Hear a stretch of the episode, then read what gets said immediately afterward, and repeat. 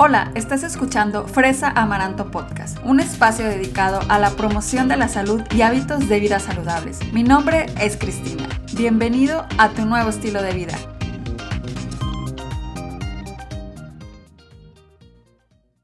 Bienvenidos a Fresa Amaranto Podcast, ya en el episodio número 73 y pues estoy feliz de estar aquí contigo como todas las semanas. Te platico que en octubre de cada año se celebra a nivel mundial el mes de la sensibilización sobre el cáncer de mama. Y pues a eso es a lo que oímos en el radio, en, en la publicidad, lo que es el octubre rosa. Y el pasado 19 de octubre fue el Día Mundial contra la lucha del cáncer de mama. Entonces ese día pues todo el mundo está como hablando de que cuídate, chécate, ve al doctor, hay paquetes para que pues tú vayas a hacerte todos los análisis correspondientes para que veas cómo está tu estado de salud en ese aspecto. Y por eso es que de ahí pues me surgió esta motivación para hablarte de un poquito del cáncer y sobre todo también saber y cuestionarte y cuestionarnos si la alimentación influye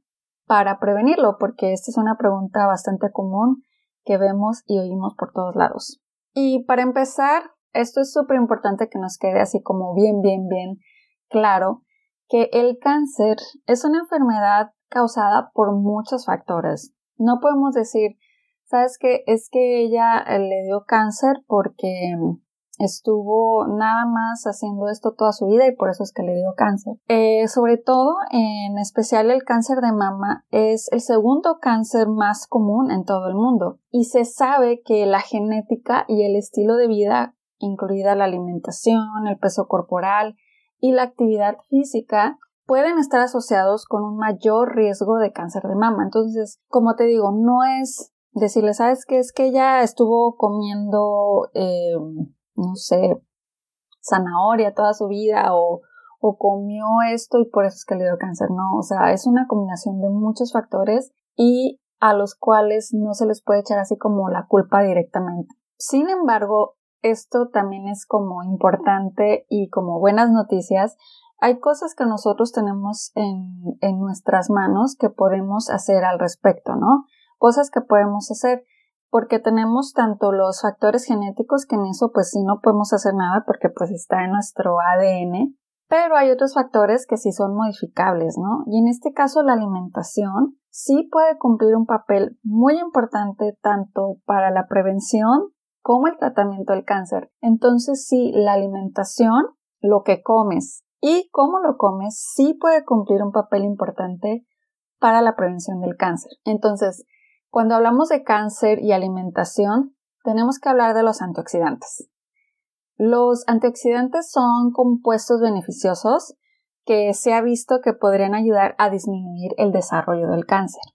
Y no sé si tú alguna vez has escuchado esta palabra antioxidantes que muchas veces se le relaciona a tomar, o sea, como que toma suplementos eh, para que tengas antioxidantes. Pero la realidad es que los antioxidantes los encuentras en muchos, muchos alimentos.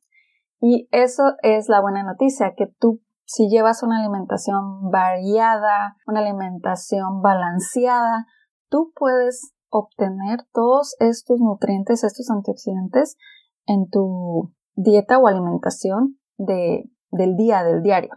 Y pues ya sabes que aquí me encanta que tú te informes, que aprendas, que te sientas empoderada y que digas, sí, ya sé lo que tengo que comer. Aquí te van cinco alimentos que puedes comprar en la tiendita de la esquina, ¿eh? en cualquier súper, en cualquier lado, para que tú tengas ese consumo de antioxidantes que tu cuerpo necesita. Y el primero de ellos, que es de mis favoritos, es el brócoli. Y la verdad es que el brócoli lo puedes utilizar en un sinfín de preparaciones. Sobre todo también asegúrate que cuando comas brócoli también agregues vegetales de hoja verde, porque esos, todos los vegetales de hoja verde tienen muchos antioxidantes. Como cuáles son esos vegetales, como el kale o la col rizada, las espinacas. Entonces, si tú haces como una combinación de estas verduras o vegetales de hoja verde, vas a tener así como tu punch de antioxidantes diario. La linaza es una semilla que tiene numerosos beneficios para tu salud. Para el estreñimiento, en este caso como prevención del cáncer, o sea, puede ser que previene el cáncer. Y pues la puedes utilizar también en smoothies, en ensaladas, agua con linaza. De verdad, hay miles de recetas en las que tú puedes incorporar la linaza en tu alimentación. El siguiente alimento es también uno que de mis favoritos, bueno, que me gusta bastante y es el té verde. El té verde también sé que a mucha gente le gusta y por eso lo quise incluir en esta lista. Del té verde, fíjate que uno de los componentes que más se ha estudiado son los polifenoles, en especial los flavonoides del té verde. Los flavonoides que se encuentran en mayor cantidad en las hojas del té verde son las catequinas y el ácido gálico. Todos estos nombres raros que se escuchan son antioxidantes. Entonces el té verde también es muy poderoso y también lo puedes ingerir a cualquier hora del día que te guste. También hay otra cosa a considerar aquí con el té verde es la, la cafeína.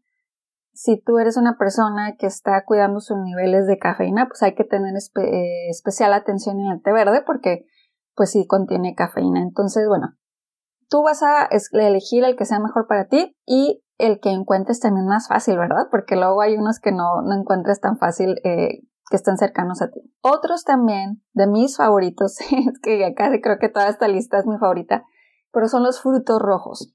Las fresas, las moras azules, los arándanos, la verdad es que son tan ricos y fáciles de conseguir. En especial, pues la fresa, por algo mi, mi marca, la plataforma se llama Fresa Amaranto porque me encantan las fresas, porque de verdad que son muy nutritivas y son muy fáciles de conseguir y también las puedes adaptar a cualquiera de tus recetas del día. Y por último están los omegas 3, que no sé si tú habías oído de esta palabra, pero los omegas 3 también son los ácidos grasos que nos ayudan también tanto para disminuir el colesterol y para la inflamación de nuestro cuerpo, en los procesos inflamatorios de nuestro cuerpo. Entonces, el salmón lo puedes encontrar tanto en productos de origen animal como en el salmón, como en productos de origen vegetal como las nueces, las almendras y la chía. Y todos estos, las nueces, las almendras, la chía, los puedes incorporar a smoothies, que es básicamente mucho de lo que yo hago en la mañana, eh, que me preparo mi desayuno, pues incluyo este tipo de alimentos y con eso tienes tu dosis del día. Recuerda que es súper importante consultar con tu profesional de la salud si quieres llevar algún plan de alimentación más personalizado y sobre todo si tienes sospecha de algunos signos de cáncer.